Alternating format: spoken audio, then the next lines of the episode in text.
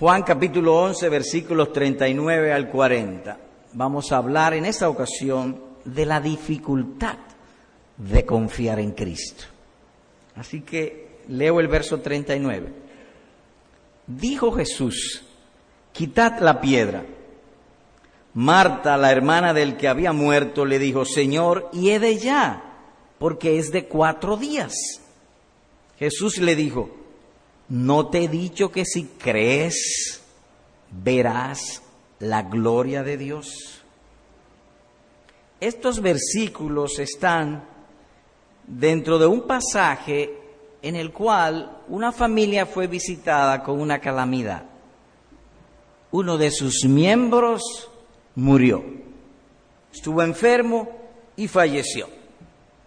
Y el Señor Jesús hace allí manifestación de su omnipotencia, de su gran poder. Favorece a esta familia y resucita a uno de entre los muertos. La familia le dijo cuando él llegó es que si tuviese estado aquí no sucede. Ellos mandaron a buscarle, él no vino como ellos pidieron. Vino cuatro días después.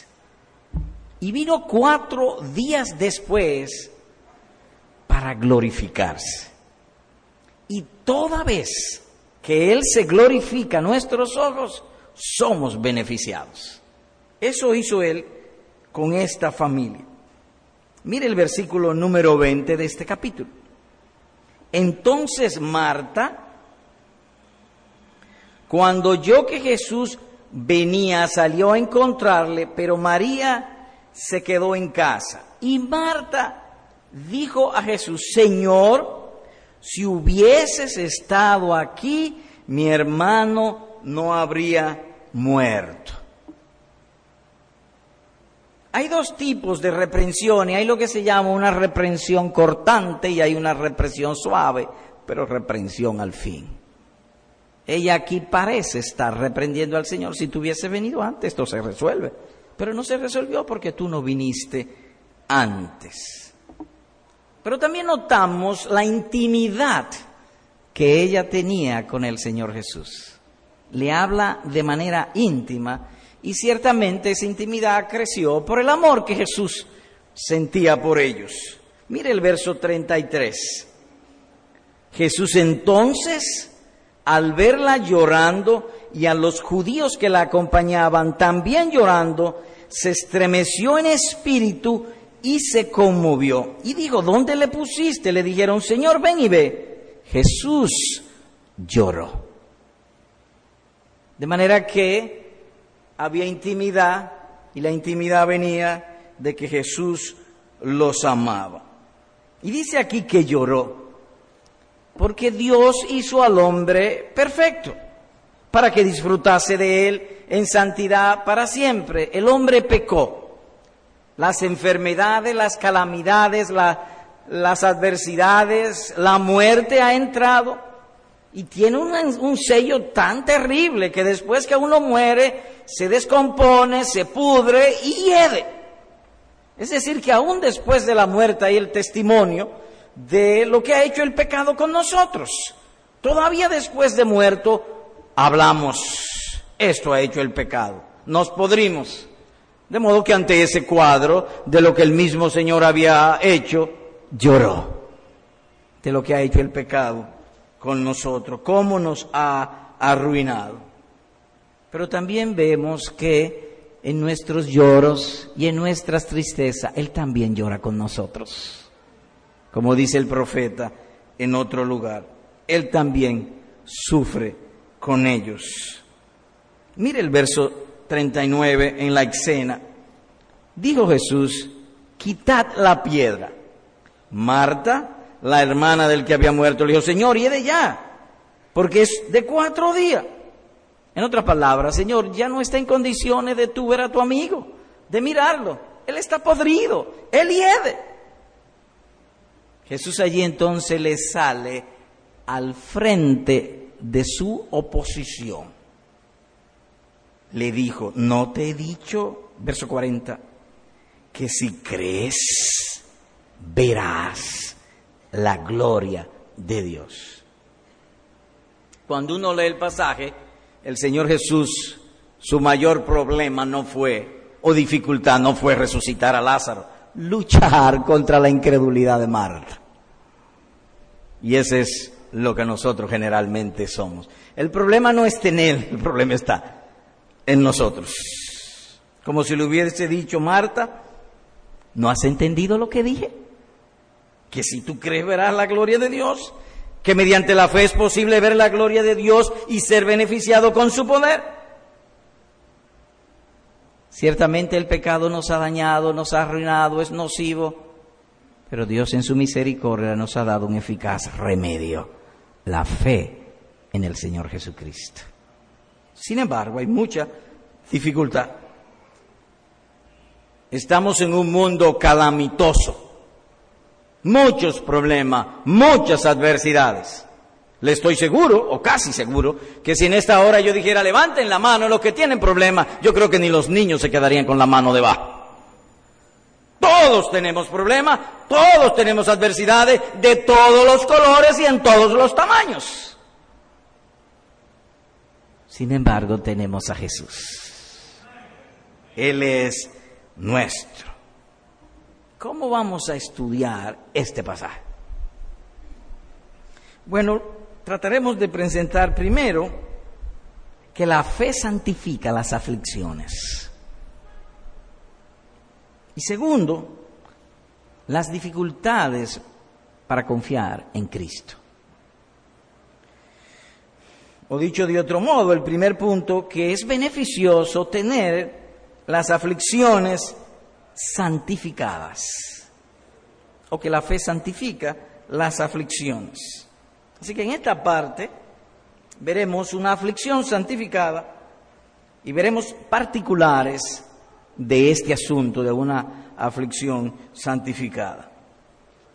Algo que se enseña el pasaje es que cuando el ser humano está pasando por calamidades, por adversidades, la tendencia del corazón no es buscar a Dios, sino más bien confiar en las criaturas. Esa es la tendencia nuestra o que lo natural es desviarnos de Dios. Por naturaleza caída en Adán estamos opuestos al bien e inclinados al mal o a la incredulidad. Y entendemos que este pasaje enseña eso con bastante claridad. Esperamos de las criaturas favores que solo Dios puede hacer. Esa es la tendencia nuestra. Cuando viene una quiebra pensamos, ¿quién me va a prestar dinero? Cuando viene una enfermedad, ¿cuál es el médico, la enfermedad o, la medicina que me va a curar? Pero rara vez, de primera intención, pensamos en Dios. Rara vez.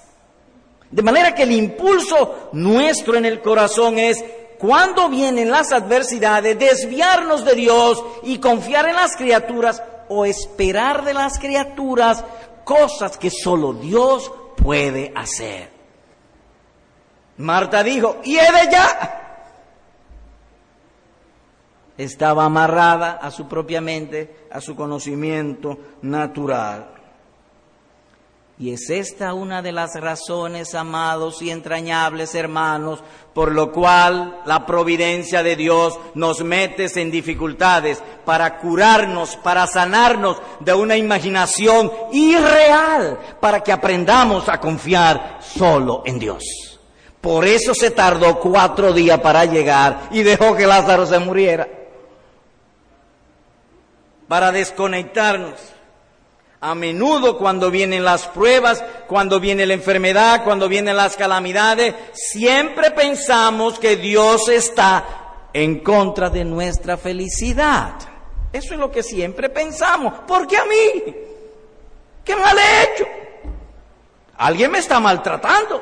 Sería el metamensaje que daremos en una expresión semejante. Pero Dios tiene otros planes mostrar su gloria y hacernos bien. Y eso se ve en este pasaje. Nos lleva a un estado de desespero, a renunciar de las criaturas para que confiemos en Él. como hizo con Marta, persuadirla que el brazo de los hombres es débil y es infiel. Marta cuando se acercó a Jesús pensó en Jesús como un simple hombre, no lo que él es, el Hijo de Dios. Dios estaba en Cristo. Dios ha venido a ella, pero ella no lo veía. Y parece que Marta tenía esta inclinación muy marcada. Se le producía ansiedad con facilidad. Hay gente que son como dicen por ahí un pedazo de carne con hueso, nada le hiede, nada le molesta, nada le huele. Pero hay otros que no, que tienen la tendencia de que la ansiedad es fuerte y crece rápido en su pecho. Parece que Marta es así, porque cuando Jesús estando Lázaro vivo, estuvo allá en la casa, Marta le dijo, dile a María que venga y que, y que me ayude porque tengo que hacer la ropa, la casa, la comida y muchísimas cosas. Ay, Marta, faná y faná, y turbada siempre estás. María ha cogido la mejor parte y no se le va a quitar. Reprendió a Marta, porque algunos tenemos esa tendencia, aún siendo verdaderos cristianos y siendo amigos íntimos de Jesucristo. Él lo hay. Y aquí les reprende, otra vez. Y toma la mente y los ojos de Marta y le dice, Marta, deja de ver las criaturas. Arriba, Marta. Mira hacia arriba. Mira al cielo, lo que Dios puede hacer. Yo soy la resurrección, Marta. Yo soy la resurrección. Yo resucito. La resurrección está dentro de delante de ti. Todavía sigue ansiosa turbaba. Eso es lo que él le dice aquí. De manera que la aflicción santificada es cuando la providencia nos lleva a renunciar de las criaturas para confiar en Dios. ¿Y cómo se hace eso? Cooperando con la providencia. Cuando uno lee este pasaje, uno tiene usualmente una tendencia, ah, bueno, a mí me pasa lo mismo y se conforma. No, esto está hecho para que no nos pase igual. Esa es la palabra de fe. Para enseñarnos a cómo debemos manejarnos y relacionarnos con nuestro Dios. No simplemente para conformarnos que eso le sucede a todos los cristianos. Ciertamente que eso consuela, pero no debemos quedarnos ahí. Debemos ir un poco más allá. Leamos versículo 21 y verso 25. Marta dijo a Jesús, Señor, si hubiera estado aquí mi hermano no habría muerto. Marta quería dirigir todo.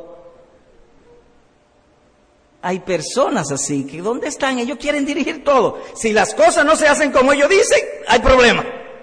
Se enojan. Ella está aparentemente enojada con Jesús. Si hubiese estado aquí, no sucede. Pero nuestro Salvador es tan tierno, porque Él vino a salvar, a pesar de todos los disparates que podamos decir, Él vino a salvar. Le dijo, verso 25, Marta, yo soy la resurrección y la vida. El que cree en mí, aunque esté muerto, vivirá. Marta, la fe vence todo, aún la muerte. No digo yo una quiebra o una enfermedad. Todo lo vence la fe.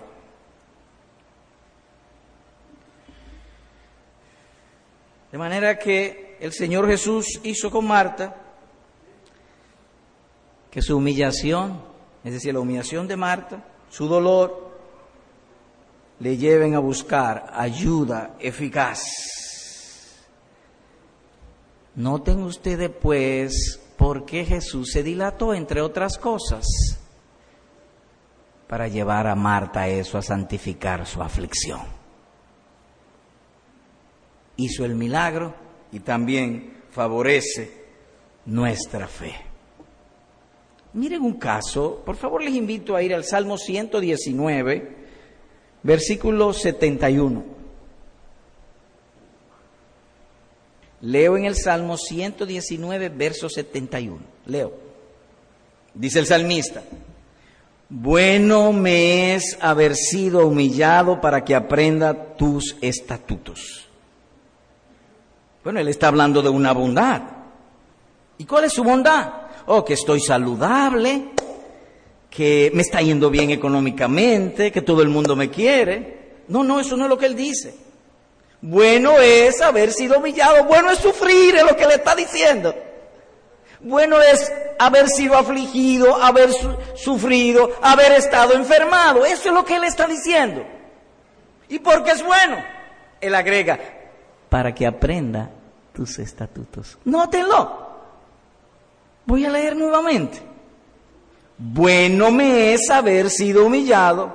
David, ¿por qué te es bueno?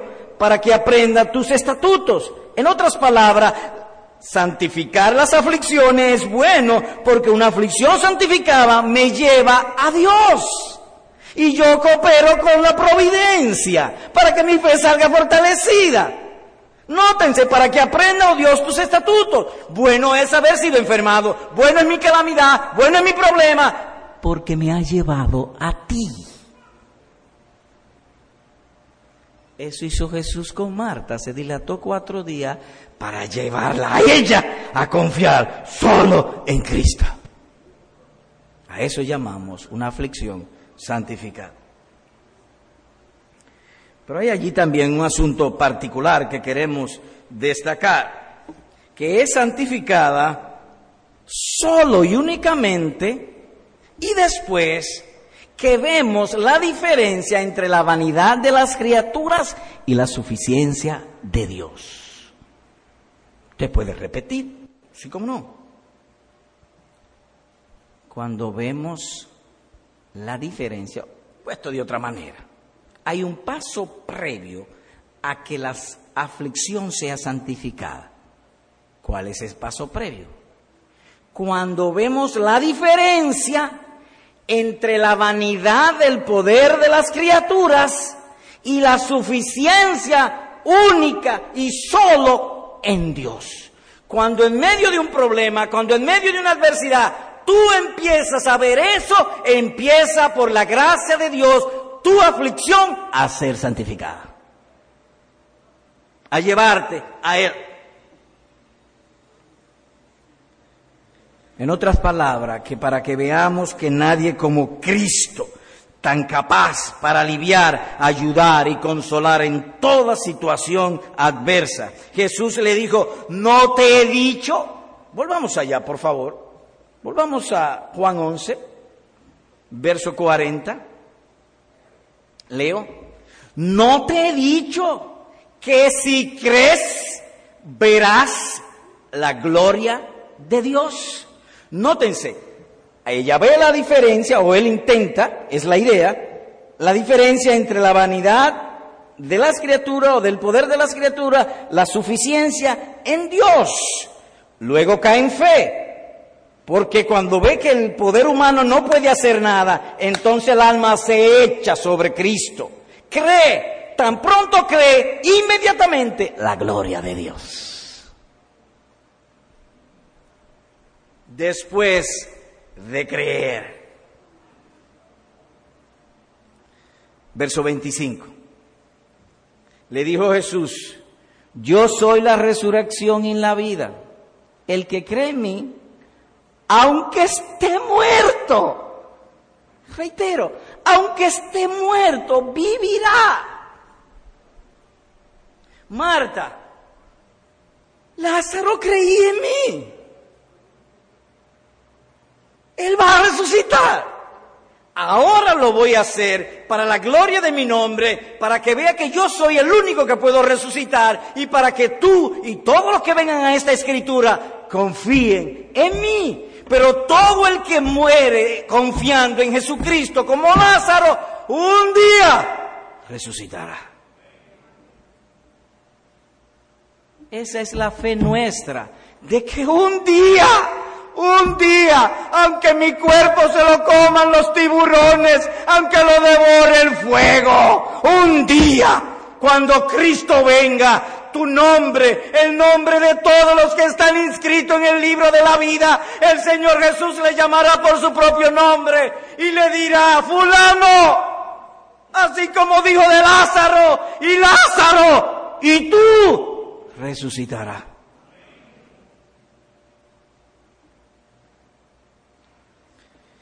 Por lo tanto, Sería una bendición para nuestras vidas que mientras más adversidades, más crisis, más calamidades, más virus de gripe porcina veamos, más estemos convencidos de que el brazo humano y el mundo es débil y perecerá.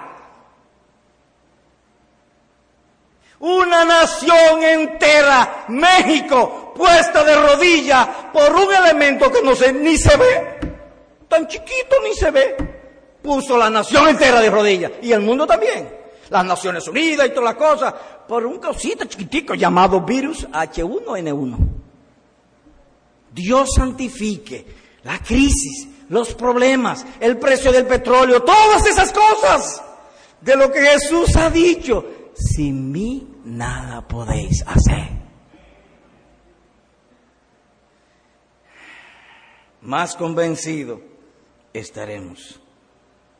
Será pues sabio mirar la vida a la luz de la palabra de fe y no a como nosotros pensamos. Marta, la hermana del que había muerto, le dijo, Señor, hiede ya porque es de cuatro días. O tú no sabes que cuando una gente se muere, se hace cadáver y a los cuatro días se decompone. Tú no sabes. Ella insiste en gobernarlo en dirigirlo, en manipularlo a Jesús. Pero él tan tierno sigue, Marta, te voy a mostrar quién soy. Soy el Hijo de Dios, el Salvador del mundo. Porque a eso mismo vine, a rescatarte de tu forma de pensar. Por eso he dicho en otro lugar que el que viene en pos de mí, lo primero que tiene que hacer es negarse a sí mismo. Y en parte humanamente ya estaba correcta, no había esperanza, el hombre se murió. Pero la fe vence aún la muerte. Si crees, Lázaro vivirá. Esa es nuestra oración, nuestra tristeza, nuestra carga por nuestros familiares que no quieren venir a Cristo y Cristo solo que quiere salvarlo si cree, vivirá. Veamos otro caso. Vayamos a segunda a los Corintios capítulo 1. Segunda a los Corintios capítulo 1, verso 8 y 9, un pasaje muy conocido. Leo. Desde el 7. Leo. Y nuestra esperanza respecto de vosotros es firme pues sabemos que así como sois compañeros en las aflicciones, también lo sois en la consolación. Pablo, ¿y por qué tú dices eso? Porque hermanos, no queremos que ignoréis acerca de nuestra tribulación que nos sobrevino en Asia. Pues fuimos abrumados sobremanera, más allá de nuestras fuerzas, de tal modo que aún perdimos la esperanza de conservar la vida. Estuvimos en una situación, Pablo, despídete si tú tienes algún amigo, un conocido, te vas, te vas a morir. Él llegó un momento y dije, ya, me morí. Yo no sé si alguno de ustedes alguna vez había viajado en un avión y el avión comienza y tiembla y salta y tiembla y el piloto da vuelta y vuelta y nada de aterrizar y uno ¿para dónde que va? Pero viene ese pensamiento ahí. La muerte está rondando, está cerca. Estoy diciendo una ilustración pálida. El asunto es que uno pierde el sentido de preservar la vida. Verso 9. Pero, una partícula de contraste. El versículo 8, mi total debilidad. El versículo 9, pero, contrastando, tuvimos en nosotros mismos sentencia de muerte. Pablo, ¿y para qué Dios te dio sentencia de muerte? La escritura responde, para que no confiásemos en nosotros mismos, sino en Dios que resucita a los muertos. En otras palabras, la providencia le colocó en una situación de extremo abrumadora. Él vio la vanidad de las criaturas. Ninguna criatura puede hacer nada por mí. No me puede salvar. Yo mismo creía que si hacía esto, lo otro, podía salir adelante. ¡No! Y cuando desesperó de sí mismo y de sus propios planes, fue para que confiase en Dios que resucita a los muertos. De modo que cuando vengan las aflicciones y los problemas, sea esta nuestra oración, ay Señor, concédeme que esto sea santificado. Porque si tú me lo santificas, crecerá mi fe y veré tu gloria. Veré tu gloria para que no confiásemos en nosotros mismos. Pero también debo decir que nuestro, el título de nuestro Señor es Salvador. No va a haber ninguna calamidad o providencia adversa en tu vida que al mismo tiempo Dios no te traiga esperanza.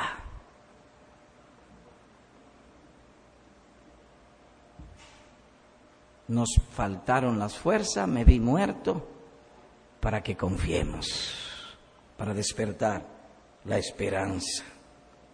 Como le dijo el Señor a Marta, si crees, verás la gloria de Dios. Dice, verás.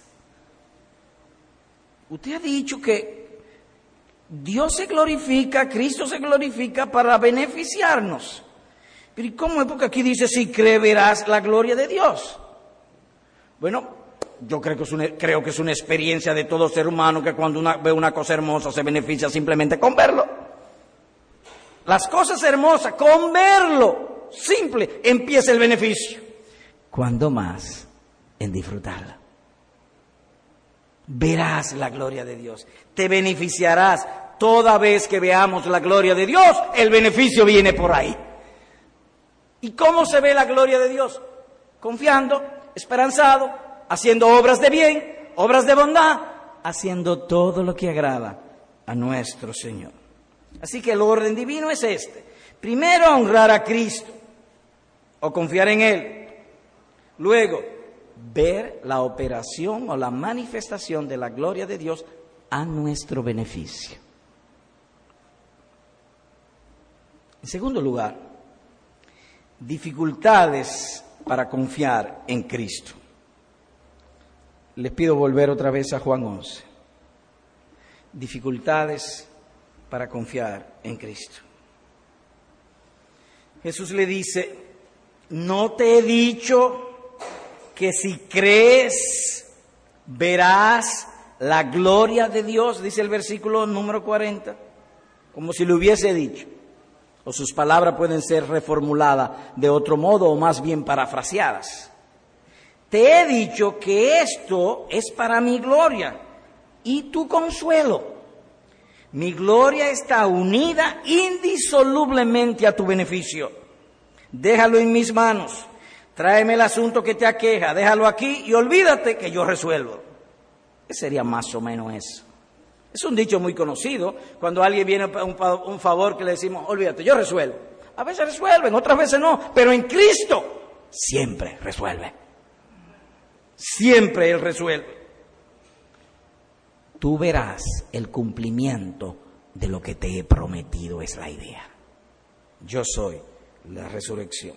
O como alguien ha dicho, si hacemos lo que Cristo manda, estaremos satisfechos en lo que deseamos. Si hacemos lo que Él manda. Ahora, en el verso 40 notamos, Jesús le dijo, no te he dicho, oh, le preguntó.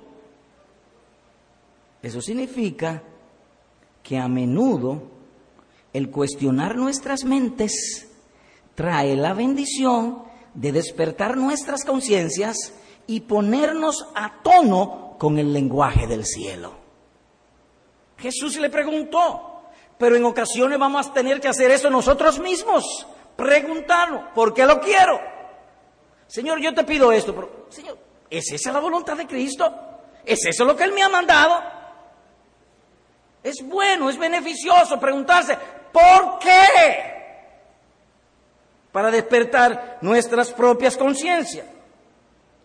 Porque Jesús le dijo, no te he dicho que si crees, en otras palabras, amarra tu entendimiento y tu voluntad a lo que te he prometido. Notamos también que siempre es el interés de Cristo, el amor de Cristo, hablarnos al corazón. Y eso aquí lo hace por medio de una pregunta.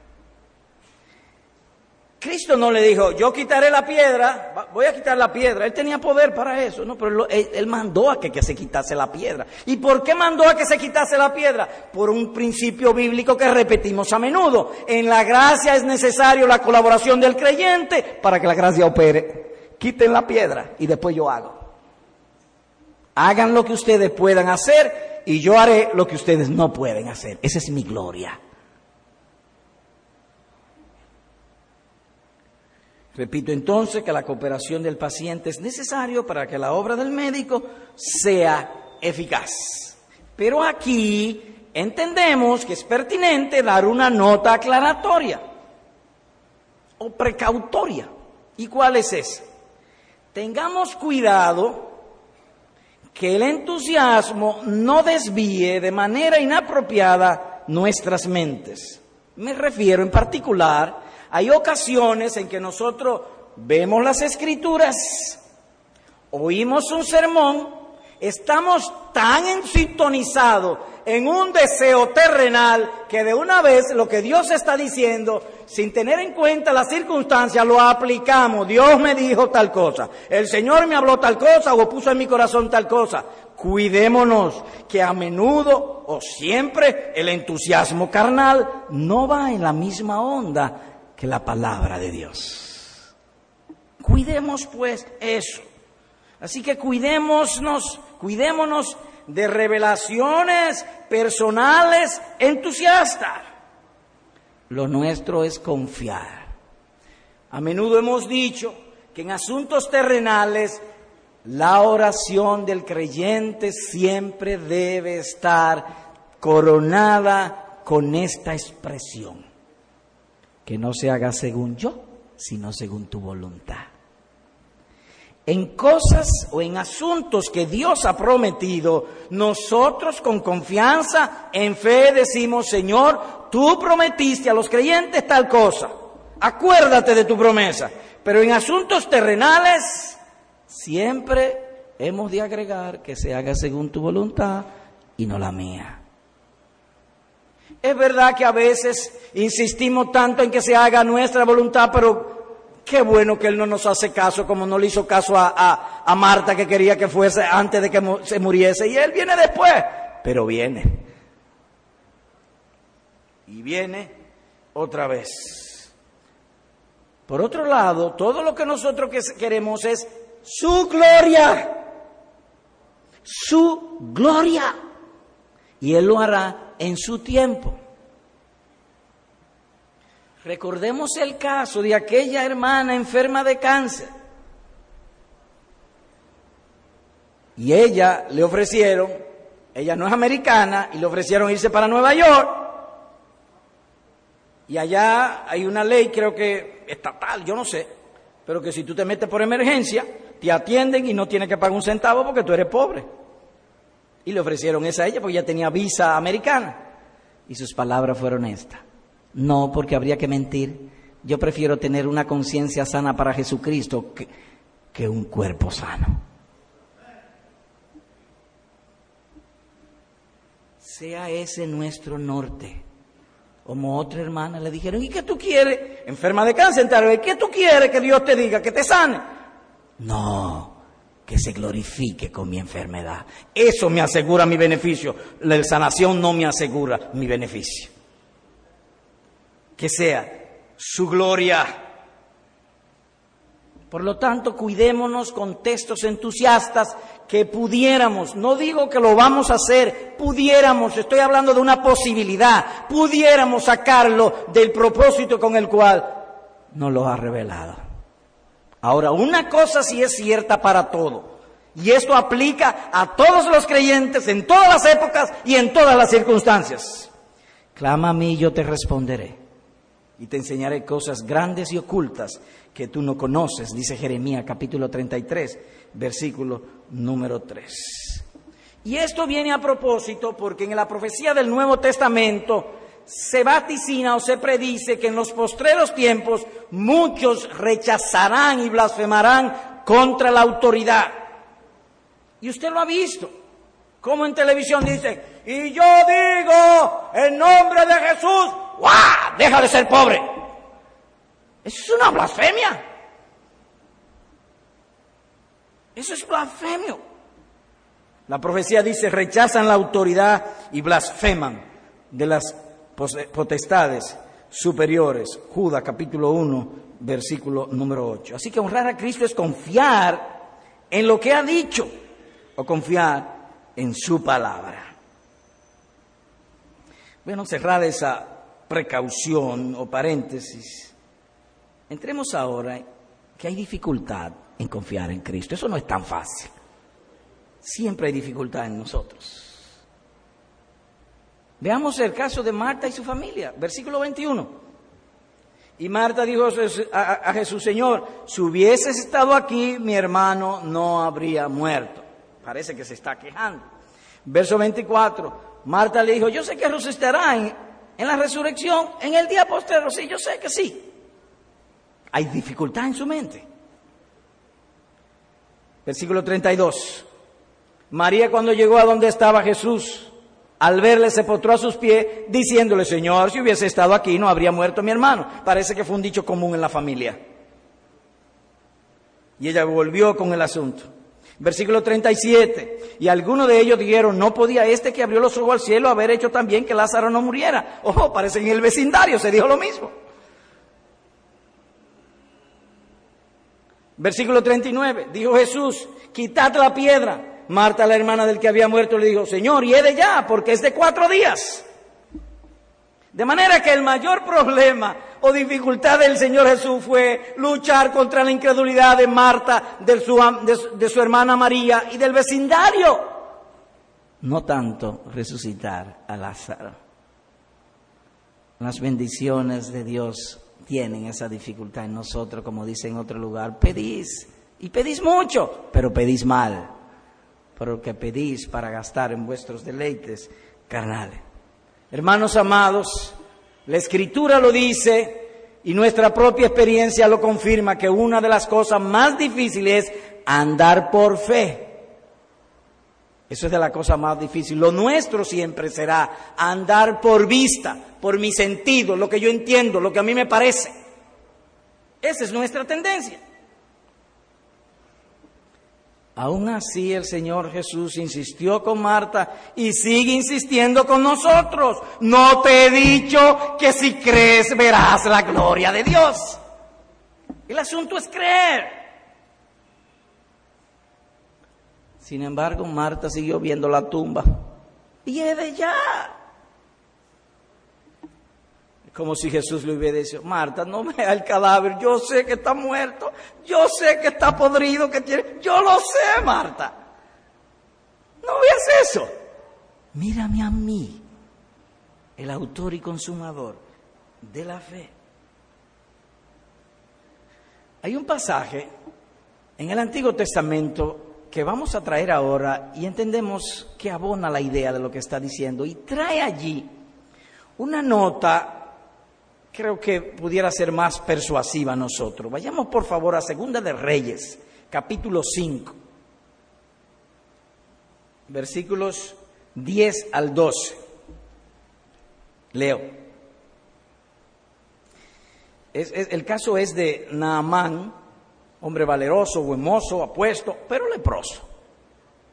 Entonces él viene donde un profeta de Dios llamado Eliseo, que alguien le ha dicho que puede sanarlo. Y ciertamente lo sanó.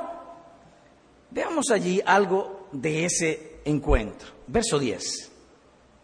Entonces Eliseo le envió un mensajero diciendo, ve y lávate siete veces en el Jordán y tu carne se, te restaurará y serás limpio. Naamán, sí, ve y lávate. Eliseo no podía salir porque la ley prohibía que un profeta santo se juntara con un leproso. Y él estaba leproso, así que de lejos le mandó a decir, ve, lávate, haz esto, lo otro. Y él entendió el mensaje. ¿Cuál fue su reacción? Verso 11. Y Naamán se fue enojado, diciendo, he aquí yo decía para mí, saldrá él luego y estando en pie invocará el nombre de Jehová su Dios y alzará su mano y tocará el hogar y sanará la lepra. Yo he venido vestido de lino fino, blanco y resplandeciente. Yo soy un hombre de caché. ¿Cómo es eso de que, bailaba? Tiene que salir aquí. ¿O él no sabe quién soy yo? Siempre la mente carnal cree tener un mejor plan que el plan de Dios. Hay que hacerlo de tal modo. Y si no se hace así, no vale.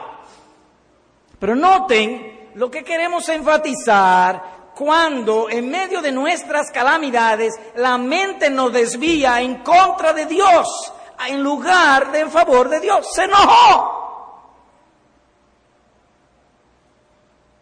Y Naamán se fue enojado. Es verdad que podemos enojarnos, pero este es un, enojo injusto. Este hombre ha viajado 800 kilómetros a pie. O en una burra, con muchas dificultades. No había camino, no había carreteras. Entonces aquí le dicen que se entre en el, río, que se baña, y él dice que no. El enojo le nubló el buen juicio o la razón.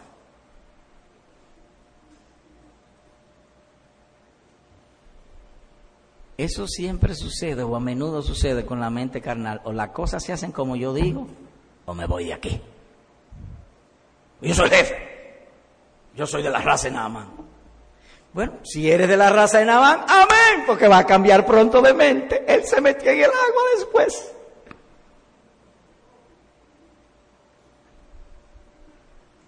Siempre pensamos que hay un método mejor. Oh, amados hermanos, quiere el Señor bendecir estas palabras. Cuánta corrupción hay en nuestras mentes, en especial en nuestra relación con Dios. El corazón nuestro es desesperadamente impío, corrupto. Se opone, se levanta, en contra de confiar en Dios, como dice el apóstol Romano 8:7, los designios de la mente natural no se sujetan a la ley de Dios ni tampoco pueden, son en contra de la voluntad de Dios. Y véalo aquí que claro, en Marta, aquí en Naamán. Y en, en, segunda, en Segunda de Reyes 7 no lo busca en el caso de Eliseo. Había una hambruna terrible, Siria había, había sitiado a Israel. Y vino una hambruna terrible consultan a Dios y entonces Dios por medio del profeta Eliseo dice, mañana se resuelve la hambruna, Dios va a traer comida. Y uno de los asistentes del rey, porque la gente que está arriba, que es exitosa, está muy amarrado al método en que ellos piensan y ellos creen que Dios siempre va a hacer lo mismo. Dijo, jaja, mañana. Eso no va a suceder, a menos que yo vea que se abre una ventana en el cielo. Y fue tan burla la tan grande que Eliseo le dijo, bueno, pues tú lo vas a ver. Pero usted sabe qué va a pasar. La muchedumbre que va a comer te va a tumbar, te va a pasar por encima y te va a matar.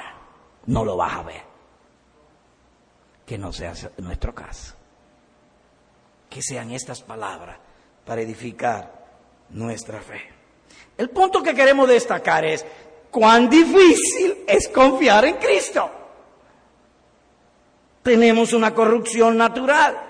Sea pues nuestra oración, como siempre decía David, Señor, rescátame de la pobreza, no, de mis propios pensamientos. Creemos que siempre estamos correctos, pero podemos decir que en materia espiritual, más del 90% de los casos, estamos equivocados. Dios nos ayude. Bien, ¿Qué hemos visto hoy? Bueno, vimos que las aflicciones santificadas son una bendición. ¿Y cuando una aflicción es santificada? Cuando la aflicción me lleva a Dios y yo coopero con la providencia. Señor, que se haga tu voluntad y no la mía. Me has puesto aquí, me ha puesto a sufrir. Y mire que los otros días, para ilustrar esto, este, me estaba angustiando, estaba sufriendo. Dios, no, arrocha, arrodíllate. Señor, gracias por los sufrimientos. Y después se me fue.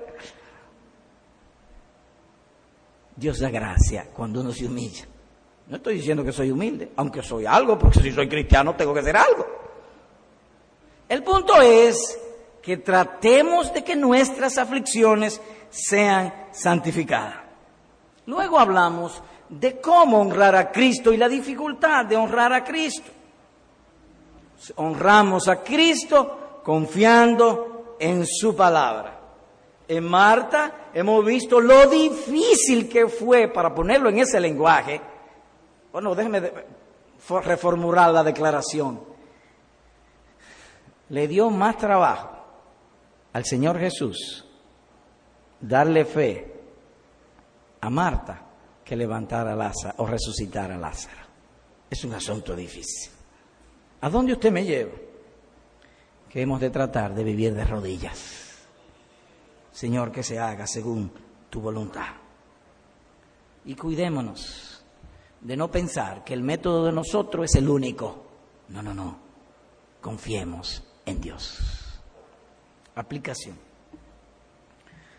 Uno, hermano, purifica tu mente cuestionándole sus consejos.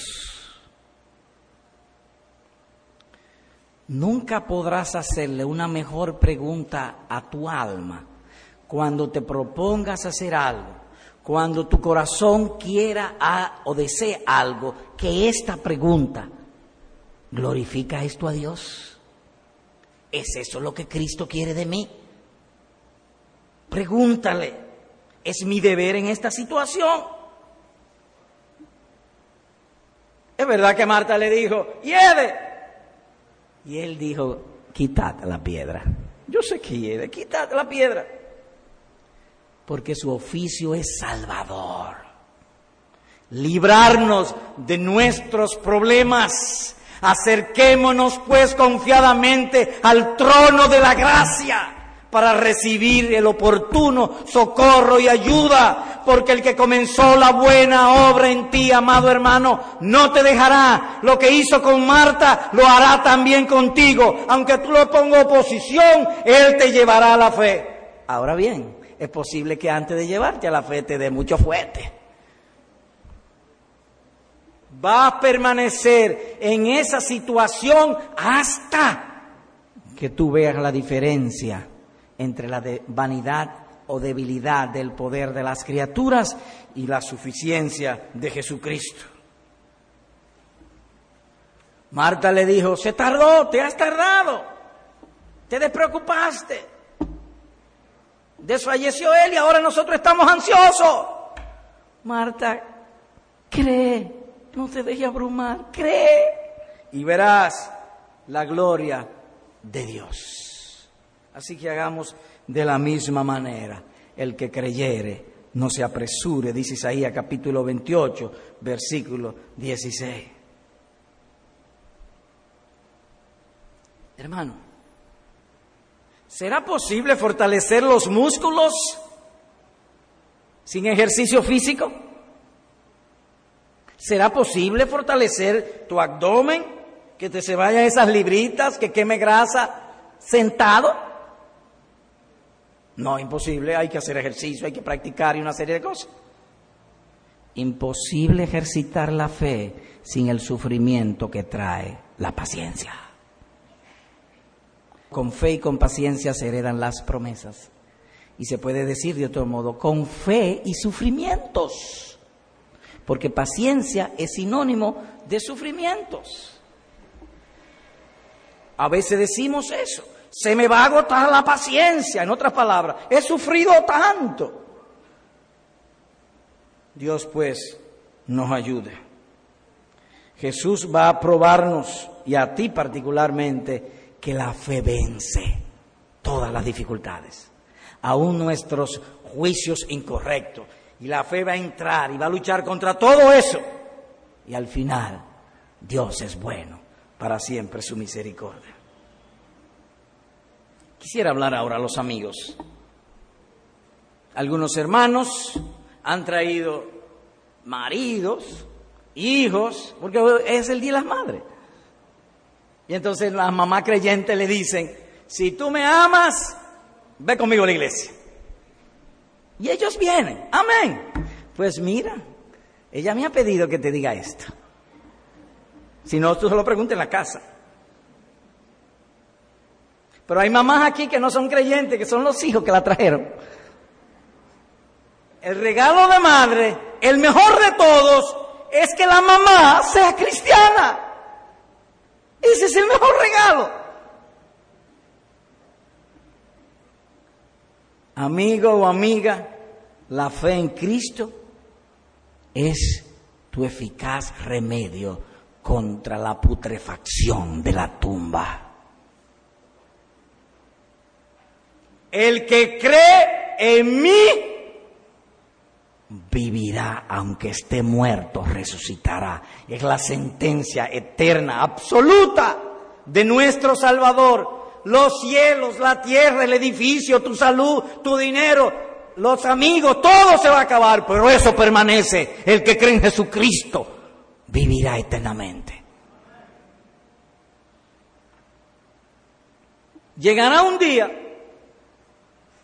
si es hijo de una hermana o si es hija, lo que fuese, si es un familiar aquí o un amigo que no ha creído en Jesucristo, solemnemente te digo esto. Llegará un día o que te enfermes, o que tengas un accidente, o que se caiga el avión, o yo no sé qué cosa, o que venga la gripe porcina o otro virus de eso, que vas a morir. Eso no te lo despinta nadie. Un día vas a morir y te van a meter en una caja y todo será oscuridad y tu cuerpo se pudrirá. Pero te aseguro por la promesa de Dios en Jesucristo que si hoy crees en Cristo, aunque esté muerto, tú vivirás. Por tanto, solemnemente te invito, te ruego, te suplico ahí mismo en tu asiento, Señor, perdona mi incredulidad, perdona mi pecado, hazme nacer de nuevo y dame vida eterna. Y Él te va a escuchar.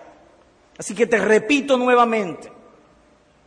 Le dijo Jesús, ah, no son las palabras del predicador, son las de Él. ¿Tú me estás oyendo? ¿Me entendiste? No son las mías, son las de Él. Él dijo, yo soy la resurrección y la vida. El que cree en mí, y yo la aplico, si tú crees en Cristo, aunque tú estés muerto, vivirás. Y todo aquel que vive y cree en mí, no morirá eternamente. Así que esto, esto nos queda simple y sencillamente que tú ores a Dios. Mire, porque a mí nunca me ha gustado la religión. Yo he vivido mi vida entera sin religión. Pero yo no te he dicho que venga ninguna religión. ¿O yo te lo dije? No. Entonces, ¿por qué tú me hablas de religión? Yo simplemente te estoy diciendo, este día será memorable en tu vida. Este día. O es para que vivas o tú escoges la muerte y después que muera al infierno eterno. Así que te ruego, te suplico, escoges la vida para que vivas. Y no hay manera de vivir sin Jesucristo. Amén.